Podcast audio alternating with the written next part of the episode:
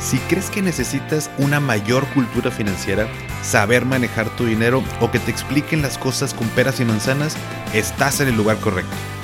¿Qué tal familia? Yo soy Paco Montoya y esto es Finanzas y Café, el podcast donde hablaremos de las finanzas más importantes, las tuyas. Sin más, comenzamos.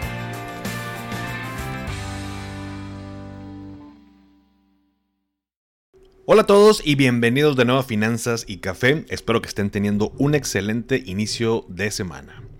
Y el día de hoy vamos a hablar de inversiones. Sé que muchos de ustedes invierten porque me lo han platicado por Instagram, por lo que hoy te quiero compartir dos formas en las que podemos invertir y que mucho tiene que ver con la que pues más nos identifiquemos a la hora de hacerlo. ¿Te ha tocado ver en redes sociales videos que te dicen, oye, invierte en el SP, es la mejor opción y no sé qué tanto más, ¿no? Bueno, pues el SP es un índice, pero como que al momento de ver los videos en, en redes nos quedamos en las mismas, ¿no? O sea, no sabemos tal vez qué significa o todo el mundo dice S&P, S&P, pero pues no sé qué madre sea eso. Entonces, bueno, pues hoy vamos a platicar, te voy a explicar todos estos conceptos y al final podrás decidir qué forma de invertir quieres implementar o bien si es una combinación de ambas. Y la primera es lo que llamamos el inversionista indizado. ¿Qué significa? Significa que inviertes en índices. Y la pregunta natural que sigue es, oye, pues, ¿qué es un índice? Bueno, ahí te va, no sin antes dar el, tradicional traguito del café. Cafecito, que luego la otra vez me preguntaron qué marca de café. La verdad es que pruebo de varios y luego eh, me regalan y, todos son muy ricos. Ahorita, actualmente uno que se llama Los Portales, una bolsita roja, lo, lo consigo en el ¿Dónde fue? En Ley Chibi. Ahí lo consiguen. Muy rico. Es, si mal no recuerdo, es de Córdoba, Veracruz. Pero bueno, es el café del día de hoy. Entonces vámonos eh, desde el inicio. Y te acuerdas cuando estábamos en la primaria y que estaba la escolta, ¿no? En mi escuela, al menos para estar en la escolta, tenías que ser de los primeros lugares de la clase y te ¿no?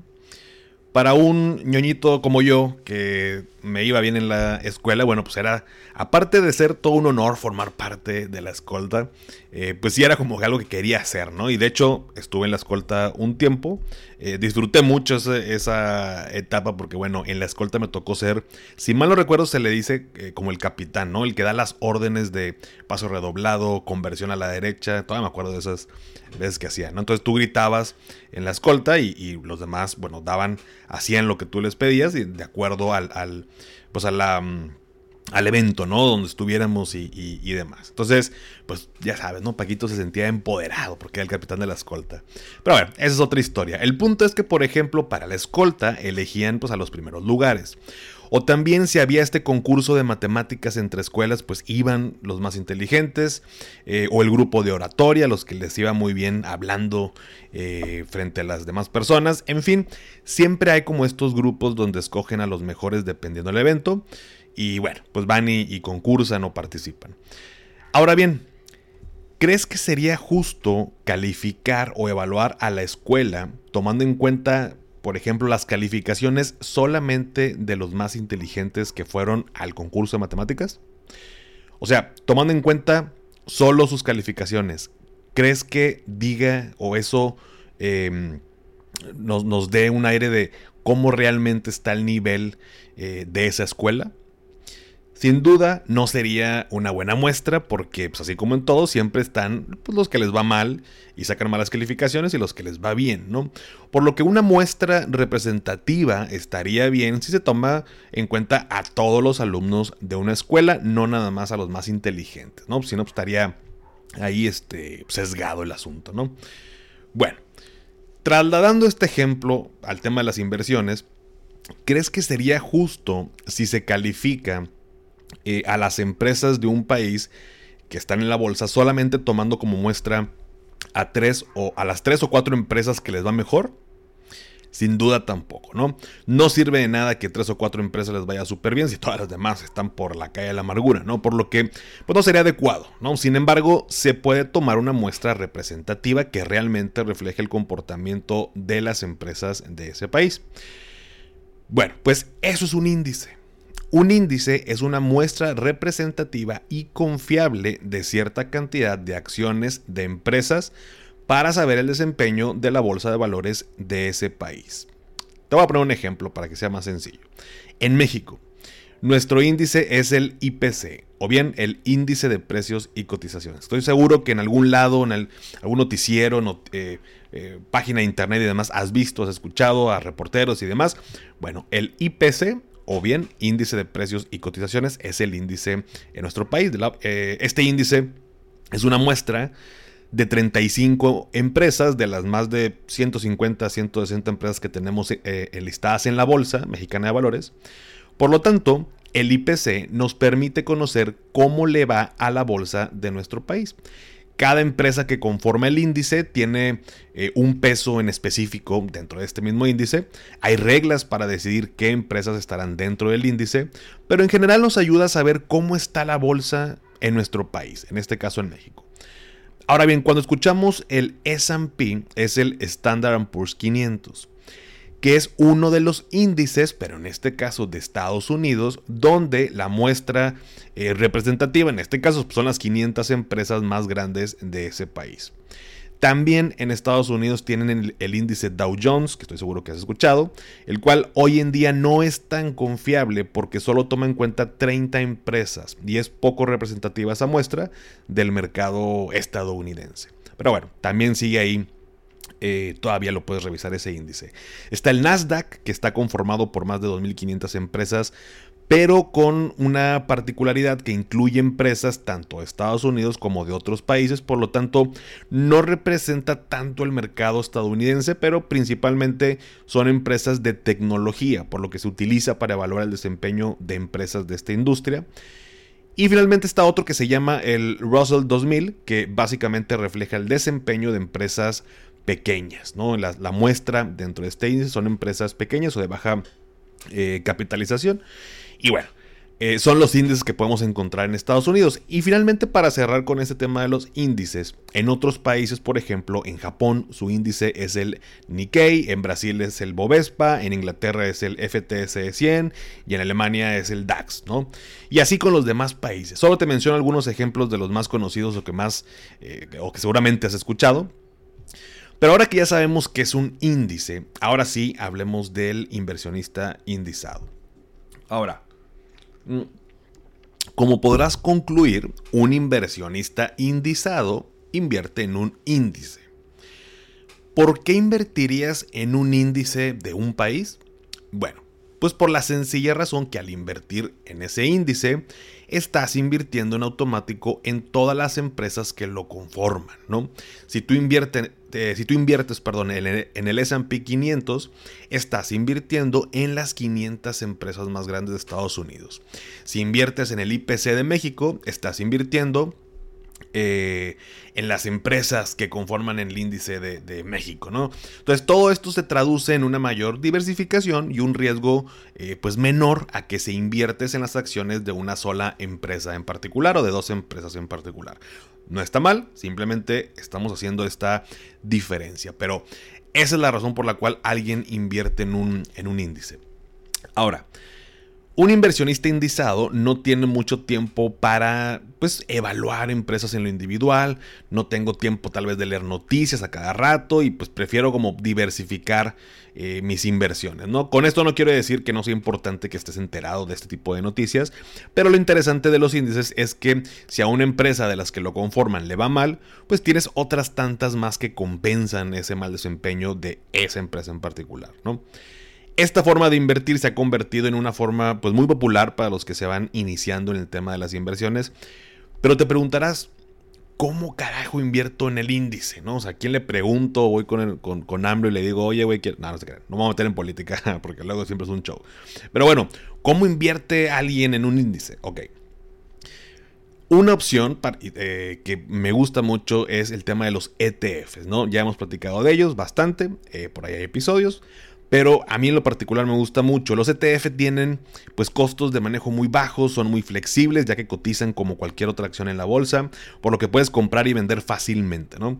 También existen los fondos de inversión eh, indexados, es otra opción que tenemos para invertir en algún índice. Em, y aquí hay un punto importante, ya lo platicamos en, el episodio pasado de, de, los ETFs versus los fondos de inversión, pero ahí te va una, característica este, pues, muy particular, hablando ahorita de los índices, es que los ETF buscan replicar el comportamiento del índice al que siguen. O sea, si por ejemplo yo estoy invirtiendo en un, en un ETF que replica el comportamiento del S&P 500, lo que está buscando es que se parezca lo más al S&P 500. O sea, si al S&P, eh, o sea, que quiere decir que son las empresas de Estados Unidos, les va bien, pues al ETF le va bien. O sea, muy similar, prácticamente igual. Y los fondos de inversión indexados están buscando ganarle al rendimiento del propio índice que replican. O sea, si yo invierto en un fondo que, eh, eh, un fondo de inversión indexado al S&P 500, lo que estoy buscando es que el fondo gane más que el S&P 500, ¿no? Que el índice que está este, eh, siguiendo. No siempre sucede, por supuesto, pero ese es su objetivo. Por lo tanto, pues también se incurre en un poquito mayor de, riesgo. Esos fondos de inversión pues son fondos de inversión activos, o sea que hay una personita que está ahí detrás del fondo, que está administrando, que está decidiendo qué comprar, qué vender, eh, qué integrar para poder ganarle cada año al índice que están siguiendo. En este caso, en el ejemplo, pues el S&P 500. puede ser también un fondo indexado al IPC. Y el ETF, ¿no? El ETF, pues no hay una personita, vaya, hay un grupo de analistas, ¿no? Detrás de de los ETFs, pero me refiero a que no hay alguien que le esté moviendo, simplemente replica el comportamiento. El ETF, digamos que sigue a este índice, que las mismas empresas del índice, entonces, pues el, rendimiento va a ser eh, muy similar. Es lo que se busca cuando hablamos de ETFs y es lo que se busca cuando hablamos de fondos de inversión indexados. Te voy a poner algunos ejemplos. Un ETF para invertir en el IPC de México es el NAFTRAC. En este índice en Naftrax eh, está la muestra de 35 eh, empresas de nuestra Bolsa Mexicana de Valores. Eh, un ETF para invertir en el S&P 500 es el, por, ejemplo, el VOO de Vanguard. y así podemos encontrar un ETF para invertir en los índices de países. Y del lado de los fondos de inversión, Ejemplos, Actinver tiene uno que se llama, un fondo que se llama Acti 500, que sigue el índice S&P 500. O bien GBM también tiene por ahí fondos que siguen al IPC aquí en México. Ojo, esto no es un consejo de inversión, no quiere decir que vayas e inviertas en estos ETFs o en estos fondos. Hay que hacer un, análisis, ya platicaremos en otros episodios, pero te doy ejemplos tanto de ETFs como de fondos que por ahí les ha ido eh, pues de alguna manera bien. Insisto, no es un consejo de inversión, pero eh, hay más, hay más opciones en que puedo invertir. Ahora, eh, como un pequeño paréntesis, si quieres saber la diferencia entre lo que estoy hablando de ETFs y fondos de inversión, regrésate algunos episodios atrás. Recientemente lo, platicamos.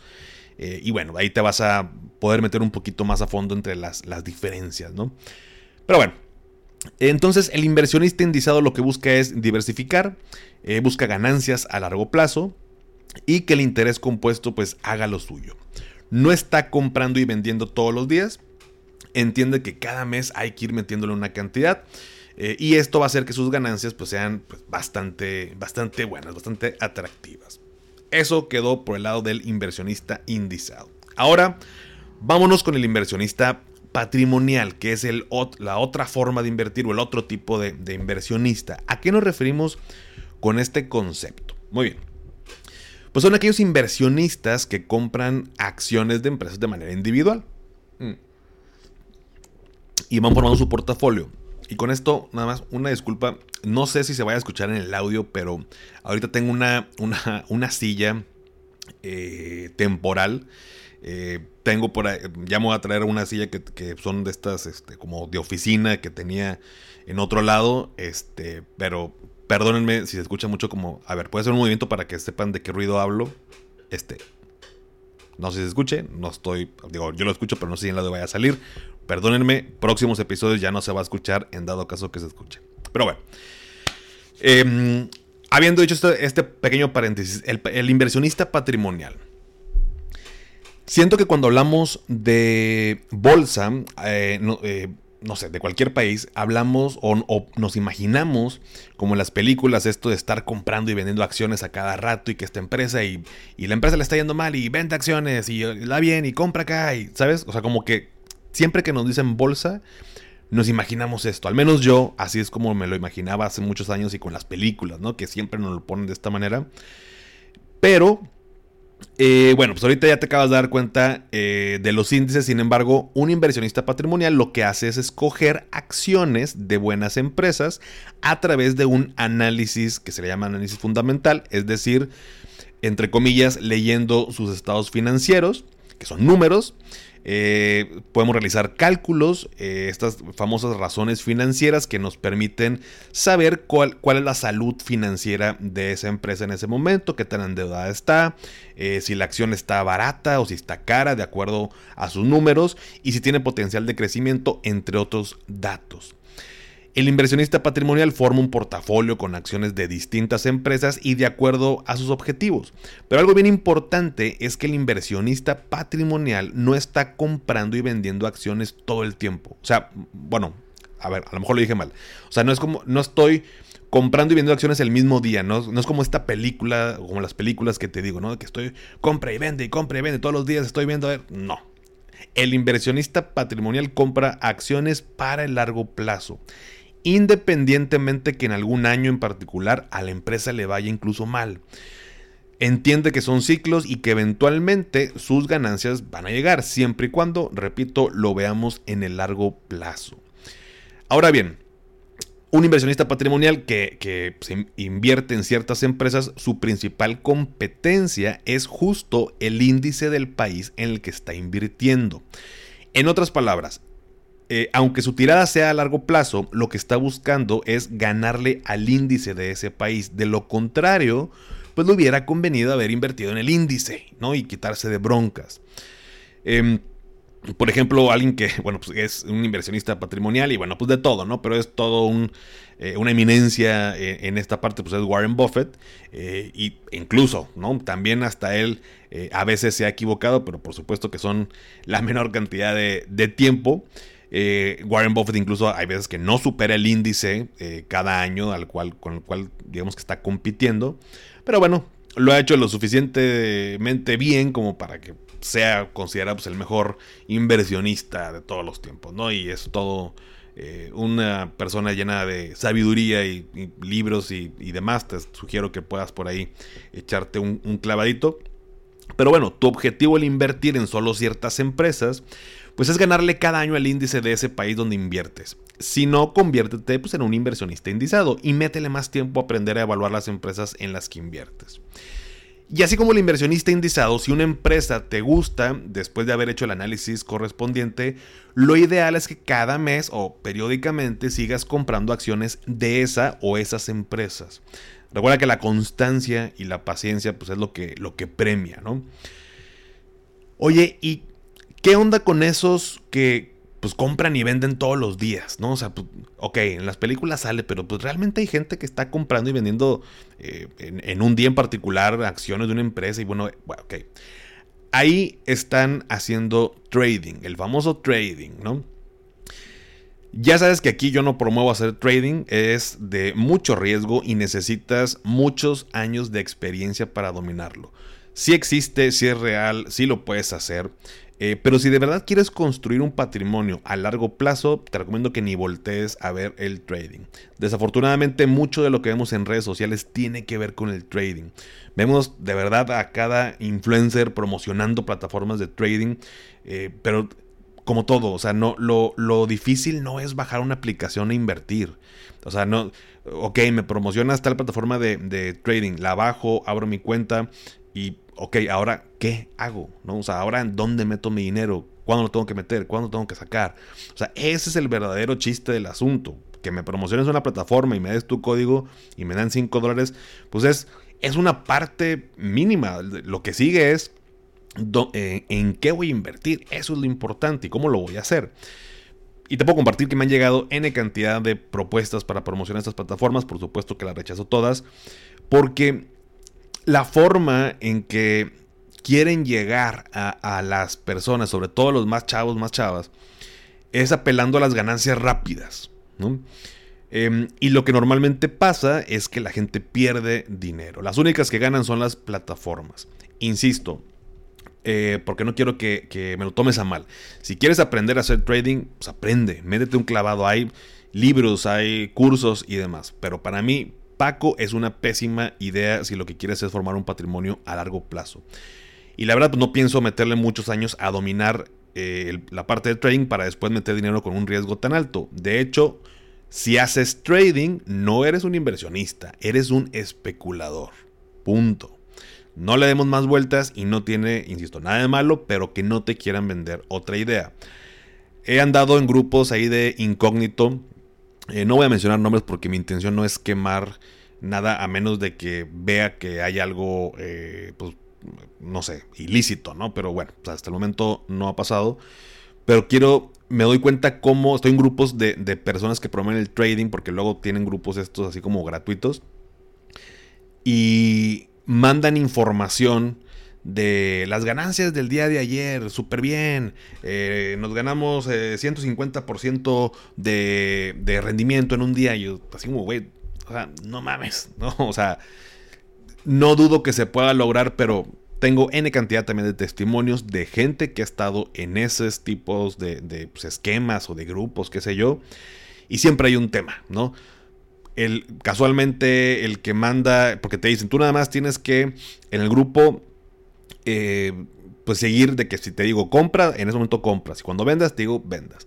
Y casualmente el que gana nada más es el, es el que manda la señal y no se sabe cómo. Y los que invirtieron, luego le dicen de que no, pues es que la regaste, güey. Entraste tantito después o saliste tantito antes. Entonces es todo un tema, eh, por eso te sugiero que, no lo hagas, al menos si estás iniciando las inversiones, de verdad no tiene ningún sentido. Pero bueno, existe, es real, si lo quieres entrar, pues va, date, ¿no? Y bueno, para finalizar, ¿qué estrategia me conviene más? Oye, ¿ser un inversionista indizado o ser un inversionista patrimonial? El, eh, punto número uno, el inversionista patrimonial conlleva pues una mayor, eh, un mayor aprendizaje, mayor educación. Si lo vas a hacer, primero lee, estudia, toma cursos para que puedas iniciar con unas bases sólidas. Si vas a ser un inversionista indizado, por otro lado, también tienes que estudiar. Sin embargo, es relativamente más sencillo, entre comillas, porque los índices ya tienen un histórico ya, eh, donde se ha demostrado el desempeño de cada uno de ellos, ¿no? Porque, por lo que eh, pues vas un poquito más a la segura. Entonces, desde ahí partimos que si quieres ser patrimonial, bueno, pues tienes que saber que no es nada más eh, y, no... Ahí te da un consejo, no sé si alguna vez lo he dado, pero no le preguntes a alguien más en qué invertir, en qué empresa invertir. Cada persona es totalmente diferente. Cada persona tiene un nivel de riesgo diferente. Cada persona tiene un objetivo diferente y un horizonte de tiempo diferente. Para una persona puede ser muy bueno invertir en Coca-Cola, para otra persona puede ser bueno invertir en Tesla. Va a depender de N cantidad de factores.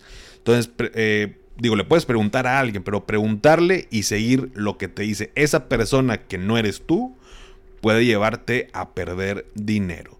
¿Qué es lo que tenemos que hacer? Lo que ya sabemos, estudiar, aprender, leer libros, escuchar podcasts, ver en YouTube, o sea, fuentes por supuesto confiables, pero eh, ese es el camino, no hay atajos, es, lo ideal para que tú después de manera sólida puedas continuar. Punto número uno. Punto número dos, eh, para ambas formas de invertir lo puedes hacer a través de una casa de bolsa, esto por más obvio que parezca, pero bueno, es importante recalcar, puedes descargar, abrir cuenta en una casa de bolsa, eh, hoy por hoy tenemos buenas opciones, eh, reguladas, autorizadas. Eh, entonces, vaya, es relativamente sencillo o muy sencillo abrir una, cuenta. No te cobran comisión por abrir la cuenta. Entonces, pues bueno. Punto número 3. Un inversionista patrimonial lo que busca es obtener un mayor rendimiento que un inversionista indizado. No siempre va a pasar, pero definitivamente pues, es uno de los objetivos o es el objetivo. Punto número 4. Un inversionista patrimonial involucra un mayor eh, tiempo de análisis que uno indizado. Tal cual. Ambos involucra tiempo, pero el patrimonial involucra un poco más porque pues tienes que meterte obviamente a las empresas, descargar sus estados financieros. Digo, tenemos fuentes muy buenas de información. Está Yahoo Finance, eh, está por ahí Bloomberg, está por ahí Investing. Hay muchas eh, páginas donde podemos sacar la, información financiera. Pero, insisto, ver un estado financiero no me sirve si no sé qué estoy viendo. Eh, no me sirve si no sé calcular un dato. Entonces, hay que aprender a hacerlo.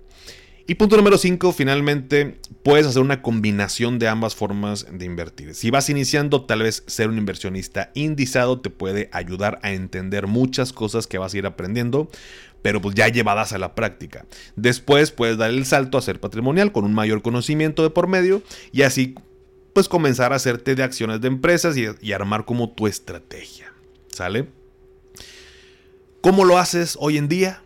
¿Eres más un inversionista indizado o patrimonial? ¿Cuál te late más? ¿O has estado invirtiendo sin saber qué estás haciendo? Platícame en mis redes sociales, me va a dar mucho gusto leerte como siempre. Pero bueno familia, pues hasta aquí el episodio del día de hoy. Eh, por supuesto que esto no lo estoy grabando el día de hoy, está pregrabado. Hasta el día de hoy no se ha jugado la gran final del fútbol mexicano. Eh, si gana Tigres voy a estar feliz el lunes, o sea, hoy. Si pierde, tal vez esté aguitado. Así que eso es solo un partido. Ya saben que soy fan del soccer. Creo que en los últimos tres episodios he estado mencionándolo el partido. Pero bueno, a mí me emociona porque es parte de mis, de mis hobbies.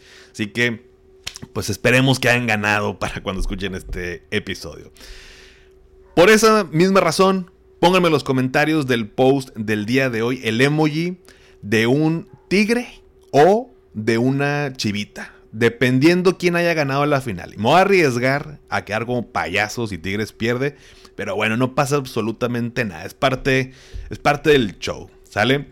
Y bueno, pues ya saben que esto me ayuda para saber qué tantas personas se quedan hasta el final y seguir trayendo episodios padres que te gusten, te ayuden y nos ayude a crecer a todos. Suscríbete a mi canal de YouTube Finanzas y Café, te dejo la liga en la descripción y si todavía no has calificado el podcast desde la aplicación me ayudarías muchísimo eh, si me regalas 5 estrellas, obviamente solo si te gusta el contenido y esto me ayuda a llegar a más personas. Sígueme en Instagram y en TikTok como arroba finanzas y café y también, ya lo sabes, dale seguir en Spotify para que te aparezcan los episodios en automático como cada lunes. Y antes de despedirme recuerda, haz lo que te haga feliz, tómate un rico café, te mando un abrazo y espero que tengas un excelente inicio de semana. Hasta pronto.